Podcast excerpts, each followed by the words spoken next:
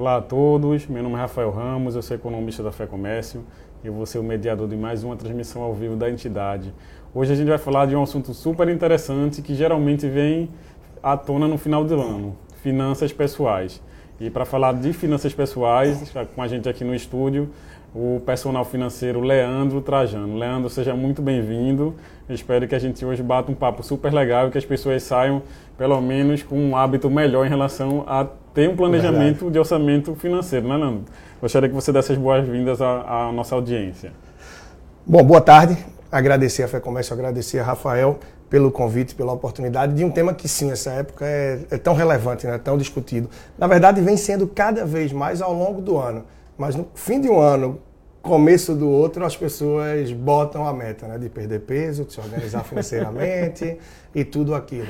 Então vamos falar um pouco sobre isso, né? Como se organizar melhor para tentar realmente atingir esses objetivos. Ah, obrigado, Leandro. Então vamos iniciar. Acho que o ano 2020, Leandro, foi um ano extremamente, vamos dizer assim, difícil, né? extremamente crítico, seja para as empresas também para as famílias. Né? Muita gente perdeu renda, teve um orçamento muito mais restrito do que a gente estava tendo nos anos anteriores, realmente uma crise, uma crise de crédito, uma crise de renda, de desemprego, e acaba realmente trazendo uma sinalização da importância do planejamento financeiro para as famílias, né? para as famílias pelo menos passarem por uma turbulência com impacto negativo sendo minimizado, sendo reduzido.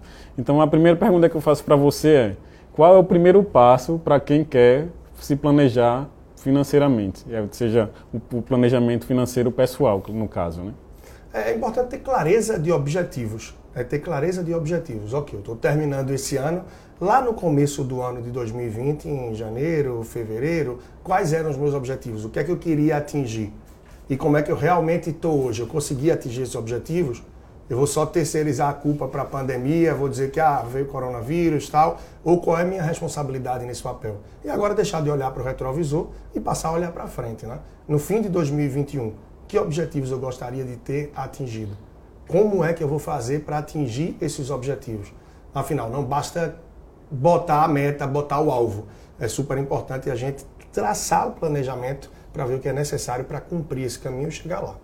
Então, o objetivo sendo aí, um, vamos dizer assim, a, a âncora de um planejamento financeiro, né? Até porque a gente tem que saber onde a gente quer chegar para se planejar para chegar lá, né, Perfeito. né, Leandro? E diante de um fim de ano que a gente é bombardeado de, de promoções, de incentivos em relação ao consumo, de Black Fridays, né, de, de, promoções realmente de fim de ano, de confraternizações, daquele sentimento que você tem né, de também de comprar, de presentear o próximo. Como escapar desse, desse, vamos dizer assim, desse clima de compra por impulso e ir para uma compra, vamos dizer assim, muito mais focada na, no necessário, Leandro? É, isso é desafiador, né? porque eu tenho brincado. Até na última semana eu vinha falando que anteriormente a gente podia dizer: olha, esse ano eu estou me organizando financeiramente, estou me organizando em relação a alguns projetos, então esse ano o que vale é a minha presença, não é nem o presente. Mas num ano que a presença é tão desafiadora, talvez a gente não possa nem presentear o outro com a nossa presença. Mas é cada um entender bem a sua realidade. No momento que eu vivo, de acordo com a situação que eu me encontro e que eu vivi, sobrevivi toda essa crise, que eu consegui me destacar, enfim, cada um no seu cenário eu tenho possibilidade de realmente estar tá dando esses presentes, não é? E para mim mesmo, porque tem muito isso, né? Do alto presente, né? Ah, eu mereço, eu trabalhei tanto, foi um ano tão desafiador, mas é partir para cima realmente das prioridades, das necessidades que você tem. Eu vinha falando na última semana, a gente está aí em vias né, de 13 terceiro, primeira parcela com limite de sua queda na conta, e muita gente literalmente cai na primeira parcela do 13 terceiro caem alguns contos da Black Friday, caem alguns contos de necessidades de compra que talvez nem existam de fato. Então é muito importante ter essa clareza, né? Realmente, o que é que eu estou precisando? O que é que é importante? Porque as promoções vão sempre bater na porta. Tanto que eu vinha dizendo, Black Friday de verdade é quando você compra algo que você realmente precisa por um preço abaixo da média. E não vai ser diferente no Natal. A gente vai ter agora uma série de tentações, de convite ao consumo, ah, de promoções e de ações, de tantas coisas mas a minha condição financeira me permite isso? Qual é a minha prioridade? É quitar uma dívida? Será que a prioridade é distribuir os presentes? Ou é começar a montar uma reserva para emergências que a gente viu que muitas vezes elas não são criadas por a gente? É por cenários, situações macro e que fogem ao nosso controle. Então, tudo isso é muito relevante. Ou seja, é autoconhecimento, um diagnóstico, para que, com base nisso, você tenha clareza de sua real necessidade e das prioridades. Você falou uma coisa muito interessante aí, que é a questão, vamos dizer assim, de uma desculpa, né? De um ano difícil, eu preciso me presentear, ou eu trabalho tanto, eu preciso me presentear. Leandro, como é que a gente sabe, e aí com a sua experiência em relação a atender essas pessoas, como é que a gente sabe que uma pessoa ela já está em um nível, de, vamos dizer assim, de descontrole em relação à compra compulsiva? Porque provavelmente ela vai ter aquele período de negação, né? De você dizer, não, você está compulsivo em relação à compra. Não, não, isso aqui eu comprei porque eu merecia, isso aqui eu me dei porque realmente eu estava precisando nesse momento. Como é que você diz a essa pessoa, disse, olha, a gente tem que frear um, em relação ao seu consumo, porque seu consumo já pode ser caracterizado como consumo basicamente por impulso? É, tem uma relação muito direta nesse sentido, Rafael, do, desse consumo por impulso, esse consumo compulsivo também em relação às pessoas é, e a relação que elas têm com o cartão de crédito. Hum. Porque muita gente já não tem o recurso, ou seja, já gastou com as coisas de subsistência básica, seja um aluguel, uma parcela do apartamento, da casa, a feira, uma escola, o transporte, enfim, cada um de acordo com sua realidade. E quando já não tem mais condição financeira de seguir, o que é que a maior parte das pessoas fazem? Elas usam crédito que tem acesso. E esse crédito, a verdade é essa, hoje em dia ele não é tão bem distribuído. É muito acessível você ter crédito no Brasil nas mais diferentes possibilidades. E não é um crédito barato. E as pessoas não costumam pensar muito nesse sentido. Então, ah, custa 500 reais. Hoje 500 eu não posso. Ah, mas você pode dividir 10 vezes no cartão. Então, 10 no cartão eu posso. E a pessoa acumula 10 no cartão de uma compra de 50, depois tem que comprar uma geladeira que quebrou e que não teve jeito, ela é R$ 2.500 vai mais 10 de 250. Um presente de casamento de um amigo que ia casar em março, com a pandemia não casou, vai ser padrinho, vai casar agora no fim do ano, mais uma parcela de 200 reais. Como é que já está a soma aí? Alguém sabe? E é isso que acontece com a maior parte das pessoas. Então, eu já tive casais que atendi que tinham 87 compras parceladas, que tinham 89 compras parceladas, eu me lembro. E isso já roubava do seu orçamento 8, 12, 13 mil reais no começo do mês só de parceladas. Então, imagina só a situação, né?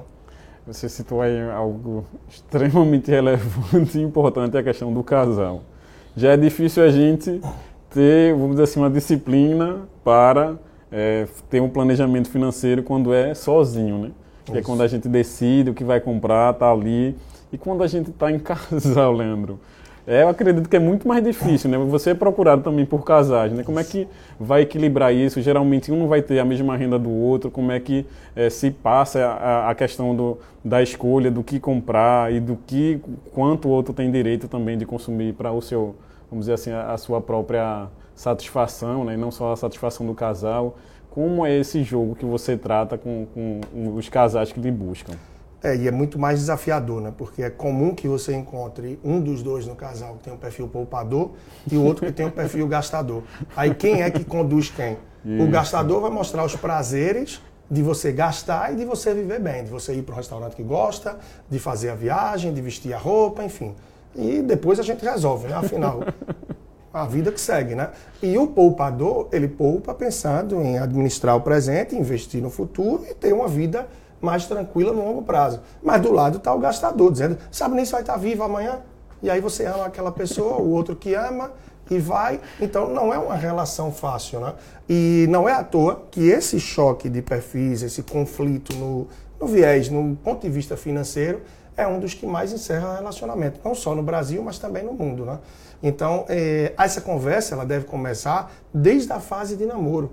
Quem sabe até antes, né? Quem sabe até antes. Já entender um pouco a realidade da pessoa, a abertura que tem para falar sobre o tema ou não. É, me lembro que teve casal que eu falei, por exemplo, que eles tinham dito: Olha, eu chego para falar com ele na terça-feira na quarta-feira, eu chego e falar, amor, vamos ver aquele negócio da viagem, aquilo que a gente quer planejar, como é que vai pagar, como é... Não, hoje é quarta-feira, hoje é dia do jogo, amanhã a gente fala. Aí quinta-feira, Poxa, amor, hoje é quinta-feira, quinta, cansado a semana toda. Vamos falar disso depois? Aí sexta. Ah, não, sexta é o dia da minha cervejinha, é o dia do vinho, fim de semana, nunca é hora de falar de dinheiro. Então, são até dois temas que eu costumo dizer que todo casal deveria falar antes de efetivamente casar, de partir para a vida dois, mas é em relação a ter filho, quer ou não quer ter filho, porque hoje a verdade é que muitos casais, ou pelo menos muitas pessoas, não têm o desejo de ter filho e para o outro isso pode ser uma frustração. Quem isso. sabe até uma razão para fim do relacionamento e partir para alguém que vai me completar. E na questão financeira também. Agora, quando os dois são poupadores, muito mais tranquilo, né? vão saber aproveitar o hoje, planejar o amanhã e ter uma vida tranquila no longo prazo. E quando os dois são gastadores, o negócio, aí a, a ladeira abaixo, o cartão de crédito vai pesado, fazem tudo, né? até porque a gente vive isso também, uma fase dessa vida de novela das redes sociais do Instagram. Né? Isso, exatamente. Eu, e é muito mais fácil, né, Leandro, você consumir. Antigamente a gente tinha que andar, tinha que se deslocar, cansava, tinha o sol, e tá um sol muito forte, tinha chuva. Tá... Agora não, a gente senta no computador, visita milhares de lojas pela internet e é muito mais fácil comprar. Imagina a pandemia sem o celular na mão com tantas ofertas. Né? Ia ter sido péssimo no viés, assim, no sentido econômico, porque Isso. empresas, mais empresas teriam quebrado, mais pessoas teriam perdido emprego, mas muita gente ainda ansiosa com o celular na mão, com acesso ao computador, o que é que faz? Compra, compra e compra. Então, é, é uma das coisas que tem que fazer. Desinstala um aplicativo que não faz sentido para você, que é um ladrão do teu dinheiro. Então, se tem um aplicativo assim, que fica o tempo todo mandando um pushzinho, por exemplo, a gente está na hora do almoço. Certamente você já recebeu de alguns aplicativos. Olha, hoje o frete é grátis, a entrega é grátis. Olha, hoje você tem um cupom de 10 reais. Né? Aí outras empresas hoje vão estar enviando. A nossa Black Friday ainda não acabou. Aproveite as últimas horas. Aí a pessoa fica naquela ansiedade com o algoritmo, sabe exatamente o que você quer, qual é o anúncio. Então, atitudes extremas devem ser tomadas para situações extremas. Então, tem aplicativos que devem ser apagados. Tem cartões de crédito que você não deve ter cadastrado no celular, porque tem aquele negócio né, de compre com um clique. O seu cartão de crédito já está lá. Então, com 10 segundos, sem pensar, você vai e comprou. É. É difícil, é, né? Exato. E depois vem, vem uma bomba. É interessante a gente estar tá conversando isso hoje, Leandro, e a, a, gente fazendo o papel da Fé Comércio, né? E convidando você, porque muita gente acredita que o comércio ele está lá incentivando o consumo desenfreado. E não, o comércio não quer isso. Porque quando a gente tem uma população extremamente endividada e aí com a corda no pescoço, não existe renovação de consumo. Então, Exato. o comércio também quer que as pessoas possam consumir, mas consumir de maneira consciente, porque aí ela não vai só, só consumir uma vez, no caso, né? Porque aí ela não vai estar extremamente endividada, com orçamento restrito, com corda no pescoço ou com nome sujo. Então, a gente sempre sinaliza isso, de que o comércio não quer esse consumo desenfreado, até porque quando acontece isso, uma população extremamente inadimplente não vai ter renovação no consumo e também vai ter desdobramento negativo dentro do próprio setor do comércio em relação a vendas.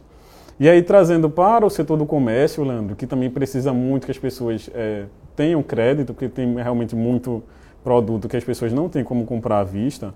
E aí, trazendo, como você falou, da questão do cartão de crédito, como é que você orienta alguém em relação ao próprio cartão de crédito? E geralmente a gente tem mais de um cartão de crédito, né?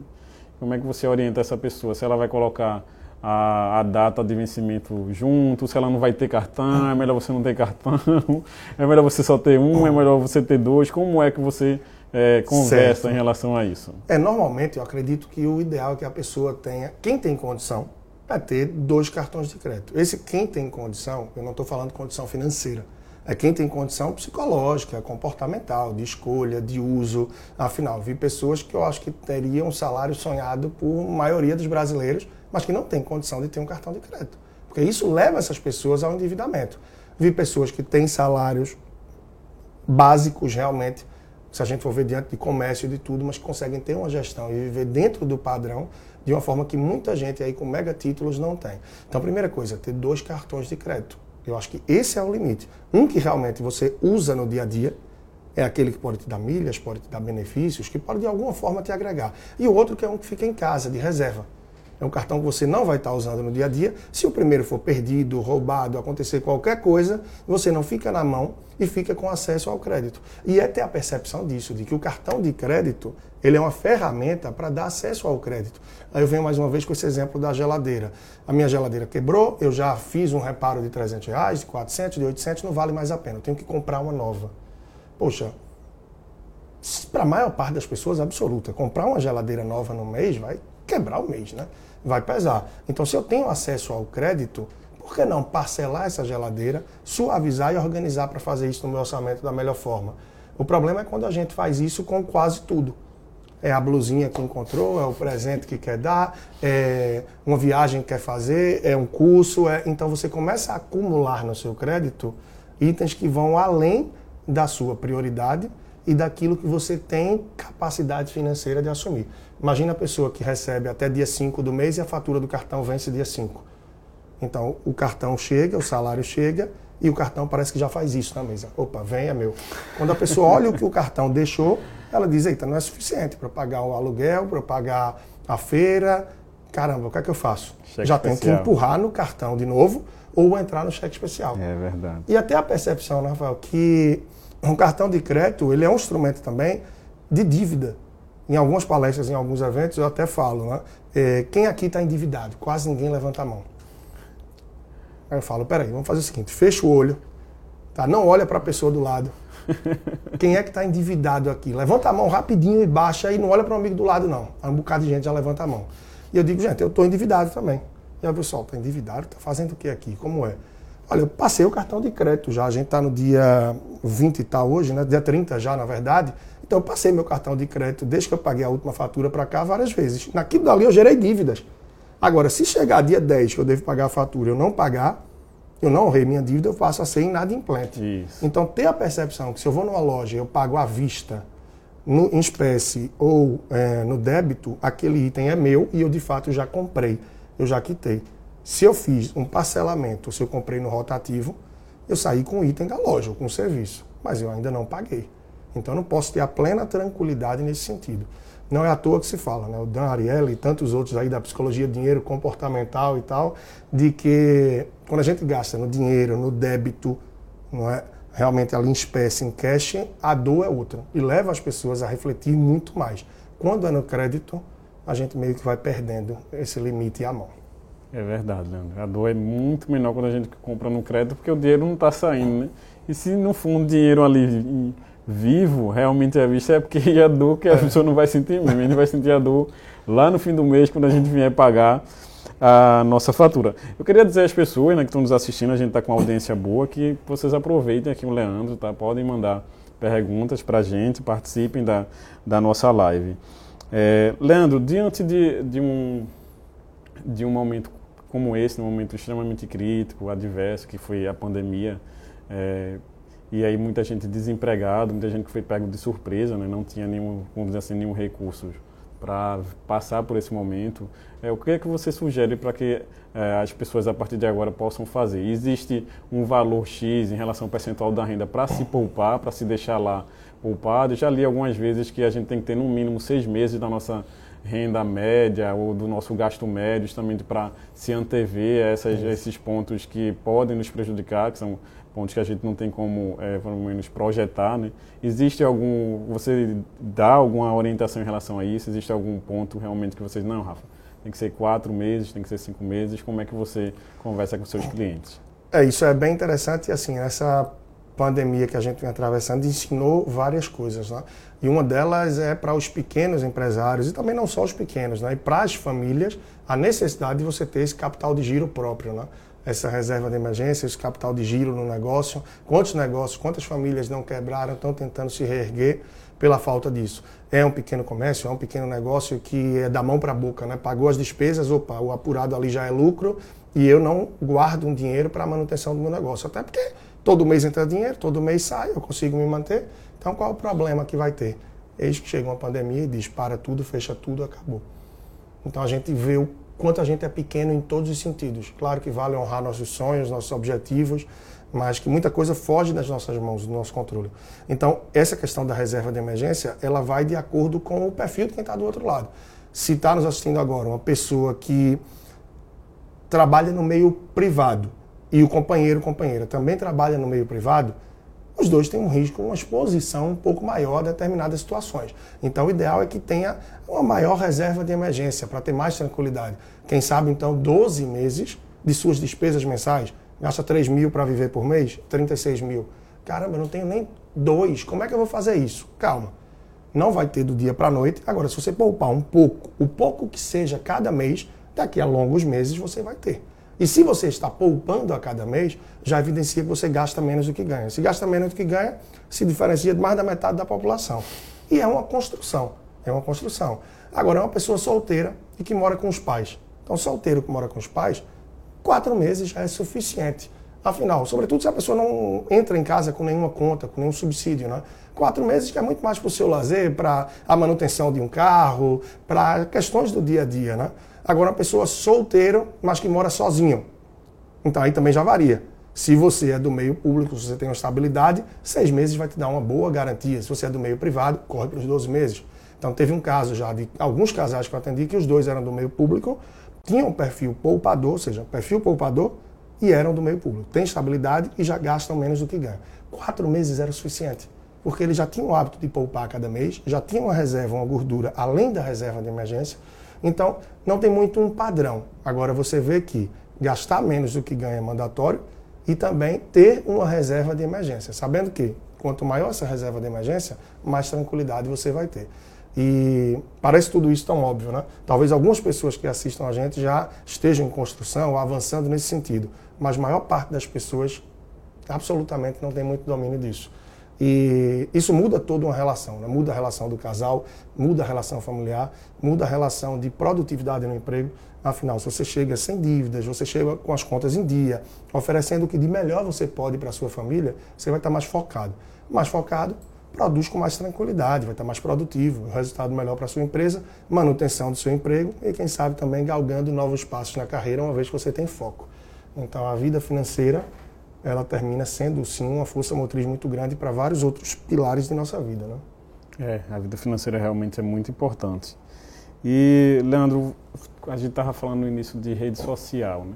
A gente tem uma sociedade extremamente ostentadora, né? A gente é um, é um hábito ostentar. Eu gostaria que você também comentasse como é que você orienta em relação ao não consumo, assim, de, das marcas ostentadoras. Até porque a gente consegue serviços ou produtos que aquelas mesmas marcas oferecem de maneira muito mais barata. Né? Sim. Então, como dizer a um cliente, olha, não compre esse de 10 mil não, porque o de mil aqui lhe dá a, vai lhe dar a mesma coisa, só não vai lhe dar possibilidade de você estar tá ostentando numa rede social ou numa foto. É, existe essa conversa com, com o cliente, Leandro, ou não? Ou você só orienta a ponto de só realmente falar da, das finanças, não? Você poupa X, vai tentar gastar X. É, eu faço um trabalho muito comportamental, né? o meu trabalho é muito baseado nisso, no lado comportamental, no lado das escolhas, é, de análise dessas escolhas. Então eu costumo dizer também que não sou eu que vou entrar na vida da pessoa, uhum. na vida do casal e dizer, ah não, vocês têm que reduzir o gasto com isso, tem que reduzir o gasto com isso, olha, tem que parar de gastar com isso aqui. Não. O meu papel é evidenciar através de ferramentas, de números e de informações como é que estão os gastos da família, quais são as prioridades, para que eles possam ter mais clareza. E com isso ter uma base maior para a tomada de decisão. Só que eu entro para trabalhar com alguém também de forma que eu quero um resultado. Então, chega um momento que se eu percebo que toda essa evidência que a gente monta, todos os números, a clareza de tudo que vem tendo não está dando resultado, em algum momento eu tenho que ser um pouco mais incisivo. Será que aqui não pode ter uma mudança? Será que aqui você não pode ter uma realocação? Que é o que eu costumo dizer. A gente pode cortar despesas, a gente pode reduzir, a gente pode substituir ou a gente pode enxugar. Então tem várias formas de. E o substituir entra nesse sentido.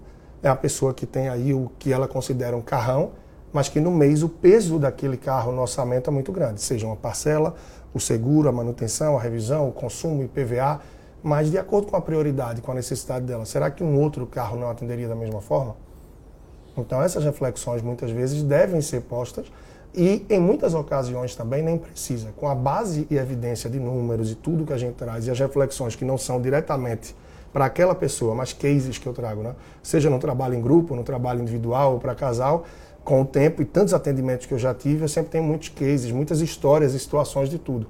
Então eu sempre procuro é, ilustrar, né? mostrar o que outra pessoa já fez, como tomou a decisão, e muitas vezes aquilo ali já vai como uma flecha para a pessoa perceber que, poxa, se eu tomo uma decisão diferente, eu posso tomar um rumo diferente, né? Que é exatamente isso. Você falou no tocou em seguro, Leandro. A gente aí também tem uma, vamos dizer assim, uma sociedade que não pensa muito no longo prazo, né?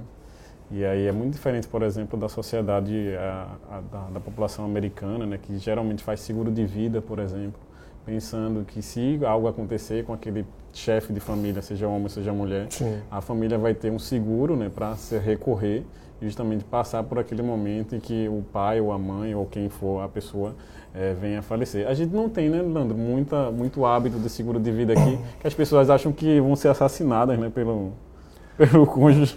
É, tem muito pensamento, né, Rafael? Assim, tem gente que fala, poxa, eu parti, eu vou deixar tudo para os outros para quê? Mas o pessoal, isso mostra é, como nós, né, de modo geral, somos é, um pouco desconhecedores, ignorantes até, em relação a alguns benefícios, algumas coisas que podem é, dar base para a nossa organização, uhum. para o nosso planejamento financeiro. Por quê? O seguro de vida não é só para a morte. Né? O seguro de vida é para uma pessoa que teve uma invalidez, é uma pessoa que está incapaz ali de trabalhar. Então ele não vai cobrir, é uma doença grave que você tem. Então tem vários tipos de seguro que podem, se é que a gente pode chamar, mas a palavra é essa, premiar, beneficiar o titular ou os seus beneficiários. Então as pessoas têm a cultura de fazerem o seguro do carro, não é, da lataria que tem ali, mas ninguém assegura a vida. Então isso termina sendo algo realmente de muita reflexão. Né? Como é que a pessoa todo ano e outra faz o seguro do carro, mas sem querer usar? Porque ninguém quer usar o seguro do carro. Né? A pessoa fala, graças a Deus, mais um ano que não usei o seguro do carro, melhor. Porque se você usar ainda vai pagar, né? Franquia ou qualquer coisa. Mas o seguro de vida ninguém faz. Então como é que ficam, como você falou, é, os meus familiares, como é que fica meu filho, como é que fica esposo, esposa. Então falta esse pensamento, falta essa percepção. E são valores que, em muitos casos, se a pessoa tem a vida financeira organizada, cabem sim no orçamento, porque não é algo tão pesado o seguro. Então eu sou a favor do seguro, não é algo para todo mundo, porque quem já tem realmente um patrimônio, quem já tem uma condição que deixa um lastro, que deixa uma tranquilidade para a família, talvez não vá fazer muito sentido.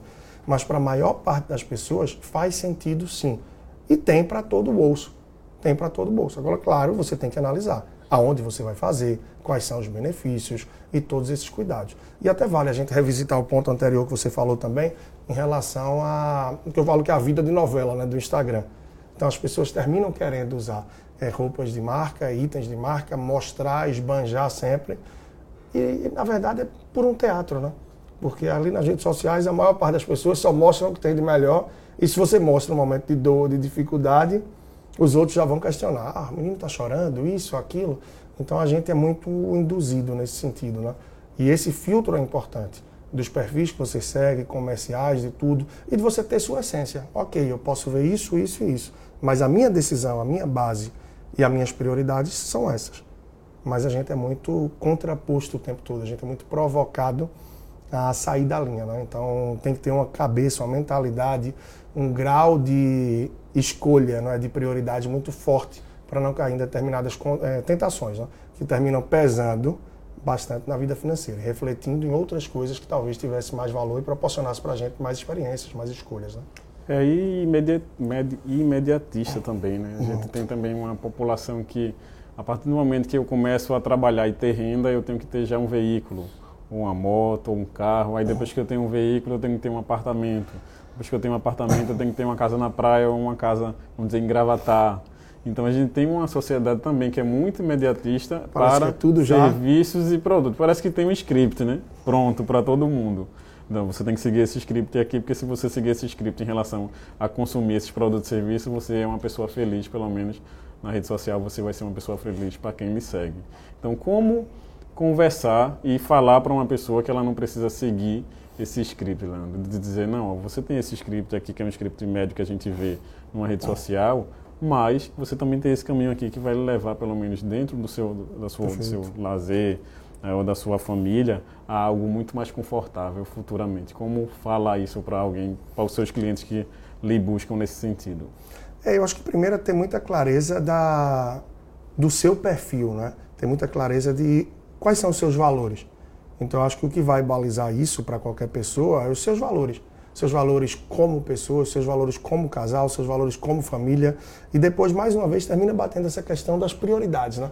Quais são as prioridades da família? Quais são as prioridades do casal? O que é, que é mais importante para vocês?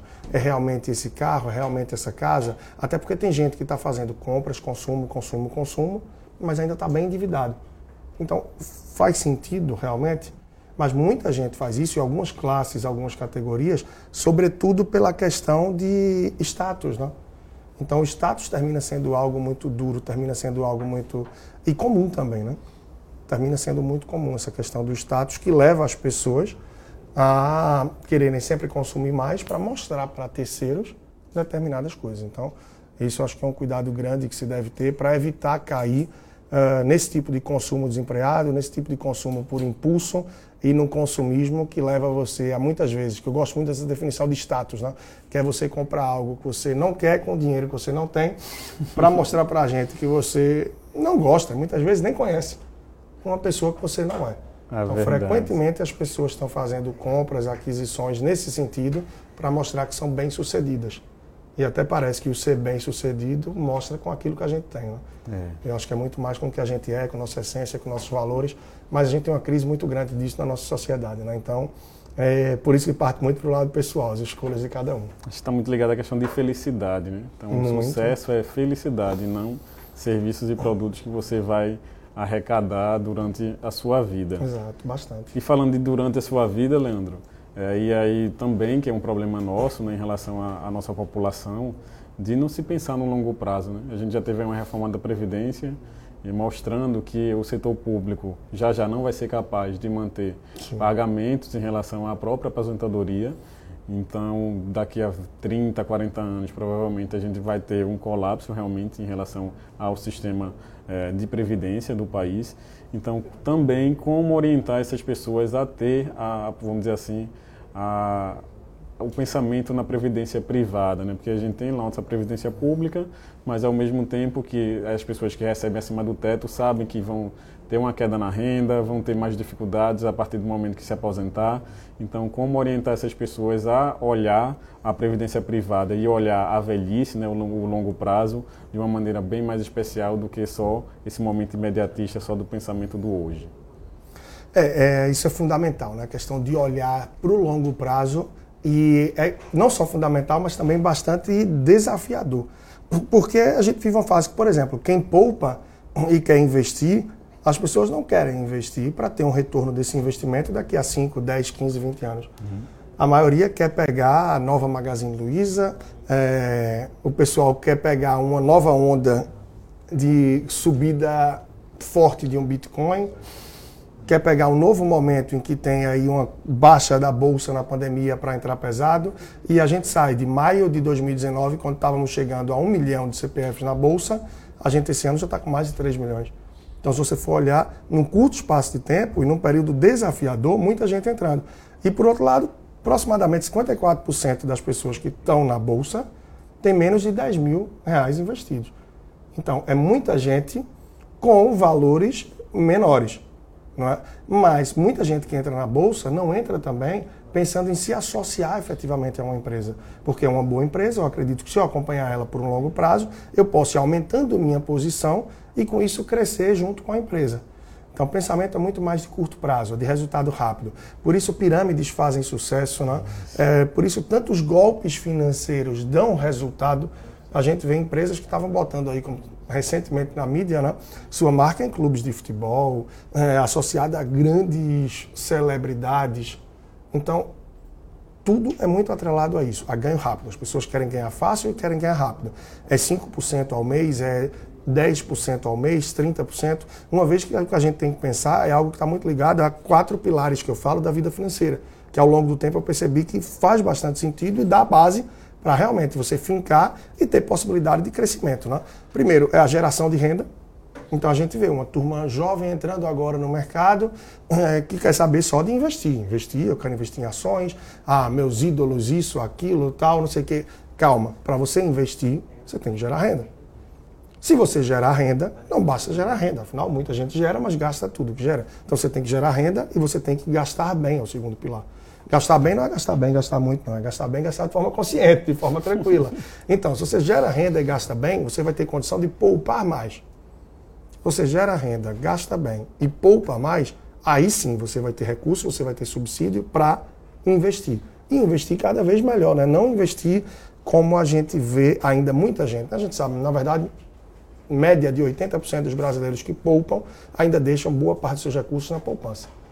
Então, isso ainda é assustador, né? mostra como tem potencial para crescer esse universo dos investimentos, como isso é fundamental. Então, pensar no longo prazo é uma construção de vida que a gente tem para que lá na frente possa ter tranquilidade. E se você vai a conta gotas poupando com recorrência, consistência e seguindo esses pilares de gerar renda, gastar bem, poupa mais e investe melhor, é uma construção que sim ou sim você deve chegar no caminho de uma vida financeira mais saudável durante o seu percurso e também numa reta final dele. Né? Mas a gente vem de valores que são contrários. Né? Gerar renda para gastar bem, gastar bem e realmente gastar.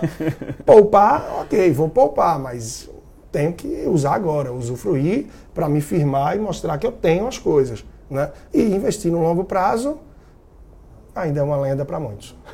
É, você citou justamente, eu acredito que é o, o, passo depois do, vamos dizer assim, do equilíbrio orçamentário, né, que é a questão do investimento.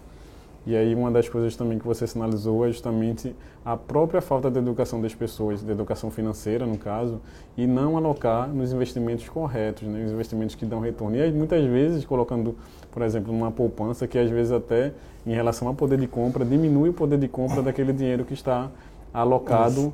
ali. É, mas, Leandro, não seria justamente pelo perfil realmente do brasileiro médio de buscar um investimento que é seguro, no caso, que é a poupança, que tem lá o FGC, né, que é o Fundo Garantidor de Crédito, que se, ele, se o banco vier a falir ou a financeira vier a falir, ele vai ter aquele recurso garantido. E ao mesmo tempo da questão do, mais uma vez, imediatismo, dele saber que ele pode recorrer aquele dinheiro a qualquer hora ali, a qualquer momento, e também não ter nenhuma penalização em relação a isso. O que, é que você acha? Por que o brasileiro busca tanto ainda a poupança, visto que a gente já evoluiu muito em relação à própria divulgação de outros produtos financeiros? É, isso é muito bom. Eu acho que, na minha visão, faz muito sentido, Rafa, quando a gente pensa o seguinte: é, as pessoas ficam presas na poupança pela falta de segurança.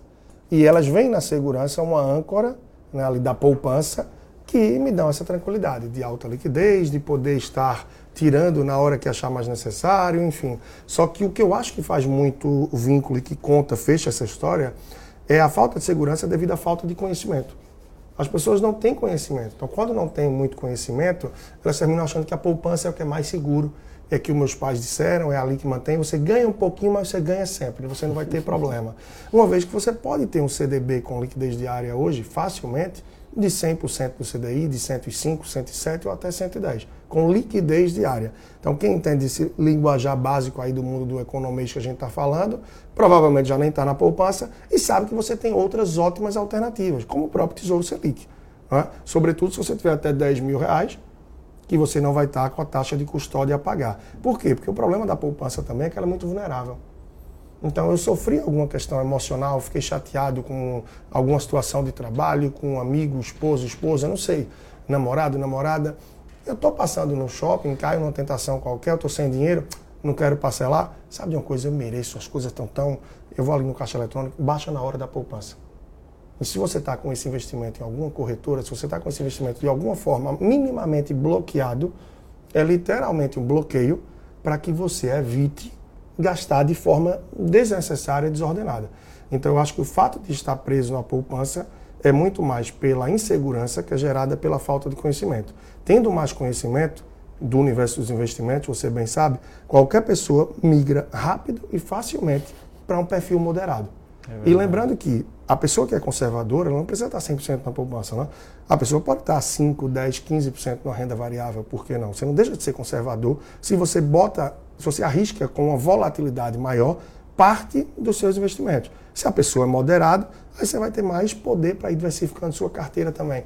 E para o próprio conservador, né? hoje com a infinidade de produtos que a gente tem, se tiver minimamente uma estratégia bem elaborada, com a estratégia na mão, aí sim você pode ir para o segundo ponto, que é olhar produtos. E você vai ver como é possível diversificar com segurança. Seja proteção do FGC, fundos que você vai ter mais tranquilidade, custo mais baixo. Então falta muito a isso, é essa segurança, esse conhecimento e só para finalizar esse ponto, dedicar tempo. As pessoas não dedicam tempo para cuidar das finanças, logo, se eu não dedico tempo, eu não adquiro mais conhecimento. Se eu não adquiro mais conhecimento, eu não saio da poupança e eu fico nessa roda viva. É, e o que você falou também é muito importante, a questão do linguajar do setor financeiro. É um linguajar extremamente distante das pessoas. Exato, muito as pessoas não sabem CDB, CDI, qual é a diferença, indexador, o que é que vai corrigir aquele valor. Então, realmente, precisa se, é, se alocar tempo para entender aquilo ali. Acredito que realmente só deixar na mão de, de uma pessoa responsável, que é especialista, é ideal, porque as pessoas também, ela estudou justamente para aquilo, mas você também tem que entender Senão fica vendido. Exatamente. Você tem fica que vendido, entender, fica- porque senão todas as, as decisões vão ser tomadas pela outra pessoa e você não sabe nem o que está acontecendo ali. Aí pode ter um possível conflito de interesse. Exatamente Pode isso. ter, seja do gerente do banco, de quem está no banco, seja de um assessor de investimentos.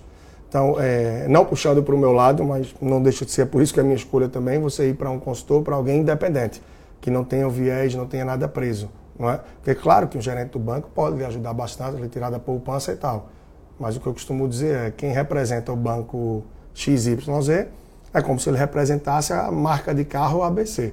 Ele só vai querer vender carro ABC. Então, É quem está no banco XYZ só vai querer apresentar produto XYZ. Ele está errado nisso?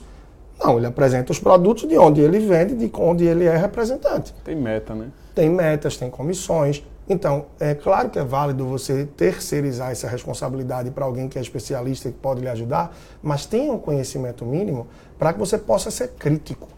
Ou a gente vai ficar vendido. Eu falo muito o seguinte, né? o suor do fruto do seu trabalho. Se você abrir mão de um bocado de coisa para poupar, você vai simplesmente botar na mão de terceiros. Então, dedique um tempinho para aprender. Não é que você vai se tornar um especialista em finanças, um especialista em investimentos. Não, não é essa a ideia de forma alguma. Mas é que pelo menos você possa ter criticidade, fazer as perguntas certas e saber para onde a pessoa está te direcionando. Para que você possa questionar em algum momento e dizer: opa, vamos mais por aqui, vamos por ali. E parece que muitos dos que trabalham com o mercado financeiro já trazem essa linguagem mais difícil até para afastar, para deixar em ambientes diferentes. Né? Opa, eu estou aqui, você está aqui, eu entendo, eu direciono. Aí tem menos conversa. Quando é muito importante que você procure educação financeira. Educação é baseada em conhecimento, é baseada em hábitos, é baseada em pesquisa, para que você possa ter um alinhamento mínimo. E eu repito, não para que você seja um especialista, mas para que pelo menos você tenha noções do que você precisa fazer e do que está sendo indicado para você. Leandro, e já entrando na questão do serviço do consultor financeiro, como eu, pessoa física, que quero avançar nessa questão de orçamento familiar ou do próprio investimento, como eu posso buscar um consultor financeiro e saber assim, não, esse consultor é confiável, quais são as características de um, de um bom profissional que a gente pode, Uhum. eh, na- no momento que a gente pesquisa, encontrar? Olha, eu acho que um dos principais pontos é se você tem indicação eh, de alguém que já fez o trabalho. E aí eu vou falar com muita. de uma forma muito imparcial, tá? Muito imparcial. É que você procure alguém. Poxa, se você tem um vizinho, um amigo de trabalho que tem uma recomendação e disse: Eu fiz o trabalho com Fulano, me rendeu frutos, me foi positivo, excelente. Isso já é um bom caminho. Outra forma, claro, é você pesquisar. Você pode procurar através de internet, você pode procurar redes sociais, mas não olhe só postagens. Tá? Porque a pessoa postar, ela pode repostar o que terceiros estão falando, ela pode expor ideias de outros e pode não ter um conhecimento na prática. Então, procure saber depoimentos, procure conhecer casos de pessoas que já fizeram trabalho com aquela pessoa. É, é realmente você se basear em fatos e não apenas em imagens e do que passa numa timeline de uma rede social e por aí vai. Então, você perceber um pouco da credibilidade que aquele profissional pode passar para te ajudar e também se a linha de trabalho dele bate com aquilo que você busca, que são suas prioridades. Tá? Afinal, o mercado financeiro, como você bem sabe, ele é como a medicina. Você tem um ortopedista, você tem um neuro, você tem um cardiologista, você vai ter um ortopedista da terceira falange do dedinho esquerdo da É mão. né? Então você tem que ver quem está mais alinhado com isso e que realmente tem uma bagagem para poder acrescentar com o que você busca. E eu acredito que também a, a não busca de um consultor financeiro é justamente acreditar que o serviço é muito caro. Verdade. E como é que é cobrado o serviço, Leandro? É, Se cobra por consultas, se cobra por um objetivo, se cobra por mês? Como é que, que é esse tratamento em relação à prestação de serviço do personal financeiro? Tá, não tem um padrão, na verdade, falando de modo geral, não tem um padrão no mercado. né? Quando você vai tratar de investimentos, um assessor de investimentos ele não tem um ganho por estar ali alocando, montando tua carteira. Um assessor ligado a uma corretora do mercado. Ele vai ter ganhos de acordo com o que ele está propondo para você eh, alocar. né? Então, é você analisar, ver se aquilo está mais aderente ao seu plano e tendo conhecimento, você vai ter mais tranquilidade disso. E não é um trabalho de graça, como muitos dizem. Ah, o meu trabalho você não paga nada por ele. Tem um ganho, mas é um ganho indireto. Tá? É diferente de um consultor, de um mentor financeiro, onde você vai ter um investimento que vai ser feito a cada mês ou a cada encontro, a depender da forma de cobrança de cada um. Então, eu tenho diferentes tipos de serviços de trabalho online, de cursos e tal. Então, varia um pouco de acordo com esse meu portfólio, que normalmente quando a pessoa procura, primeiro eu quero ver se o que a pessoa está procurando tem alinhamento com o que eu trabalho e se eu posso oferecer. Eu podendo oferecer, a gente vai ter uma conversa direta com a pessoa para ver se, diante do que ela realmente demonstrou que deseja, o que é de produto e serviço que eu tenho que estar tá mais alinhado para que possa resolver da melhor forma possível o que ela procura. Então, de acordo com isso é que a gente faz a proposta. Mas há uma diferença muito grande né, ainda, não tem um, um, padrão quanto a isso. Eu me lembro quando eu comecei esse trabalho, bem antes de redes sociais, de tudo, de entrar lá em 2013, eu digo que era realmente mato, né? Eu não tinha nem como precificar. Eu dizia, poxa, eu vou cobrar como médico, como personal trainer, como nutricionista, então não é. sabia. Aos poucos eu fui vendo isso. E recentemente eu me coloquei à disposição de pessoas que estão iniciando nessa área, é, para conversar com essas pessoas. A gente fez uma conversa de 9 horas da noite, foi até meia-noite e 40. Caramba. Por quê? Porque eu disse às pessoas: olha, eu não estou oferecendo produto, nada. Eu só quero conversar com vocês para ouvir, saber das dificuldades e que a gente possa se colocar em conversa para trocar ideias. Porque na época que eu comecei, não tinha ninguém para me ajudar com isso. E hoje eu quero, de alguma forma, poder ajudar quem está começando. Até porque eu não vejo como concorrente. A gente hoje tem um produto, um serviço que qualquer um aqui pode ser meu cliente. Seja uma pessoa que está endividada, equilibrada, poupador ou investidor. E o mercado é muito grande, tem poucos profissionais. Então, eu não vejo como concorrentes na prática. É claro que em algum momento pode se bater ali, mas é parte do dia a dia. Então, as formas de cobrança são diferentes, vai de acordo aí com. Não sei se deu para responder mais ou menos. Não, deu sim. Realmente é porque é um, para muita gente é um serviço que tem gente até que não conhece nem imagina que exista o serviço do personal financeiro. E para muita gente acredita que é apenas acessível à classe mais rica, né? ter um personal financeiro, enquanto na verdade não é. Você pode customizar o serviço do personal financeiro à sua renda. É, é verdade. E isso é muito comum. Lá nos Estados Unidos você tem o Personal Financial Advisor, né? que é o consultor financeiro pessoal, que é muito comum as pessoas terem, como quem tem um médico. Né? É alguém que vai te aconselhar, vai te orientar, vai tirar dúvidas, vai dar um suporte e tal, é muito comum. E com o tempo eu fui ajustando, precificando o meu serviço, dando uma otimizada, e eu vi que uma parte das pessoas estava batendo e voltando, porque já passou a ficar um ticket um pouco mais alto. E eu disse, poxa, eu não quero deixar de ajudar as pessoas, de contribuir. Uhum. Então eu vou fazer algumas coisas. E aí é, passei a ter curso online, praticamente o mesmo conteúdo, toda abordagem bastante acessível. E passei a ter outros produtos, como eu tenho o D10 também, que é um mês intenso de pancada, de mergulho na vida financeira, com um ticket extremamente acessível, é? onde a nota da gente aí da avaliação está 9,78 e eu acho que está em eu não me lembro agora se 92 ou 82% das pessoas que fizeram esse programa, o D10, disseram que conseguiram retomar o dinheiro investido nele com as dicas e os insights que a gente deu durante o programa. Ah, Ou seja, legal. a pessoa encontrou a oportunidade de poupar a ponto de pagar, de subsidiar isso. Ao mesmo tempo, eu já fiz, claro, trabalhos voluntários, outras coisas, mas a gente percebe que se a pessoa não tem um compromisso também financeiro, se ela não bota a pele ali em jogo de alguma forma, digamos assim, ela não assume, não, não entra, não abraça a causa. Então, por incrível que pareça, tem isso também. Mas tem muitos profissionais no mercado, tem bons trabalhos, tem boas formas de você procurar mudar. Aí, como dizia Einstein, não adianta você dizer, ah, não tenho dinheiro, não tenho como, não vou buscar nada, vai continuar fazendo a mesma coisa e querer mudar o resultado, né? Porque não é. sai do lugar. Difícil, né? É. Acho que também a grande questão, Leandro, é não ter também isso, vamos dizer assim, na base da gente, né? em relação à própria educação. Verdade. De ter, no, vamos dizer assim, no calendário, nas disciplinas, em relação à própria escola, no ensino básico, de você ter lá um, um programa de educação financeira para ir desde a base, né? Você ter uma questão de treinamento em relação à própria população, dela saber como é que ela vai, pelo menos, gerenciar ali as finanças pessoais dela, porque a gente chega, vamos dizer assim, no primeiro emprego da gente totalmente cego, ganha uma renda, Verdade. às vezes ajuda o pai, às vezes vem a orientação, vem da família, de dizer, olha, faça isso, faça aquilo, às vezes não tem orientação nenhuma, então os primeiros salários justamente é para consumir o que a gente não conseguia através da renda dos nossos pais. Então é aquele momento de, de ostentar realmente, de buscar. Então acredito que falta muito isso, a, própria educação financeira, no, vamos dizer assim, como um papel da escola também de contribuir em relação a isso. Aí a gente já está chegando ao fim, Leandro, da, da nossa live. E aí eu gostaria que você desse para a nossa audiência a, a, sua mensagem final. Lembrando que a gente está no final do ano, a gente é. tem muito consumo pela frente, a gente tem no início do ano compra de material escolar, uma fatura um pouco mais alta já dos gastos do início de ano. Então, o que falar para essas pessoas é, nesse, nesse último momento, né, em relação ao fim de ano e início de ano, Leandro?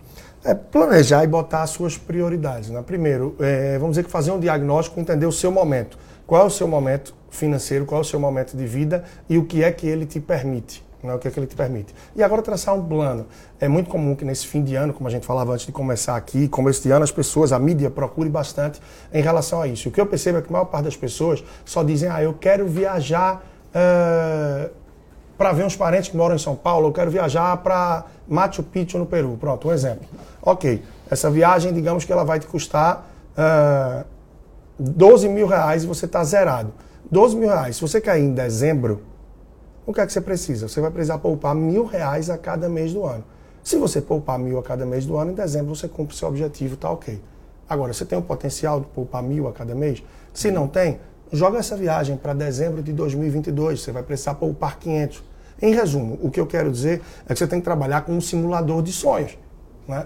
Você tem que traçar qual é o seu sonho, qual é o seu objetivo, quanto ele deve custar, para quando é e fazer um planejamento mensal. E acabar com essa história que a gente faz e simplesmente dizer, ah, eu quero trocar de carro esse ano e quero fazer, meu filho vai para o intercâmbio, eu quero quitar uma dívida. Não, quero quitar uma dívida, o que preciso fazer saindo daqui para chegar aqui e quitar. Então, todo objetivo que a gente eh, tiver, sempre traçando um plano. E vivendo a vida real, né? Vendo aquilo que realmente você pode, de acordo com prioridades, tentando mostrar muito mais para você, de acordo com seus valores, do que para os outros que estão ao redor. Então, acho que a educação e a vida financeira vai muito da essência e muito baseado nisso também. Fugindo um pouco de tudo que a gente vê hoje em dia de onda de consumo, muito pelo contrário, sendo mais consciente, tendo cuidado com o seu crédito, pensando no hoje e no amanhã. Obrigado, Leandro. Gostaria de agradecer a você, né, a nossa audiência que vem nos acompanhando até agora. Acredito que o papo foi muito legal. Deu para a gente clarear muita coisa, principalmente nesse fim de ano.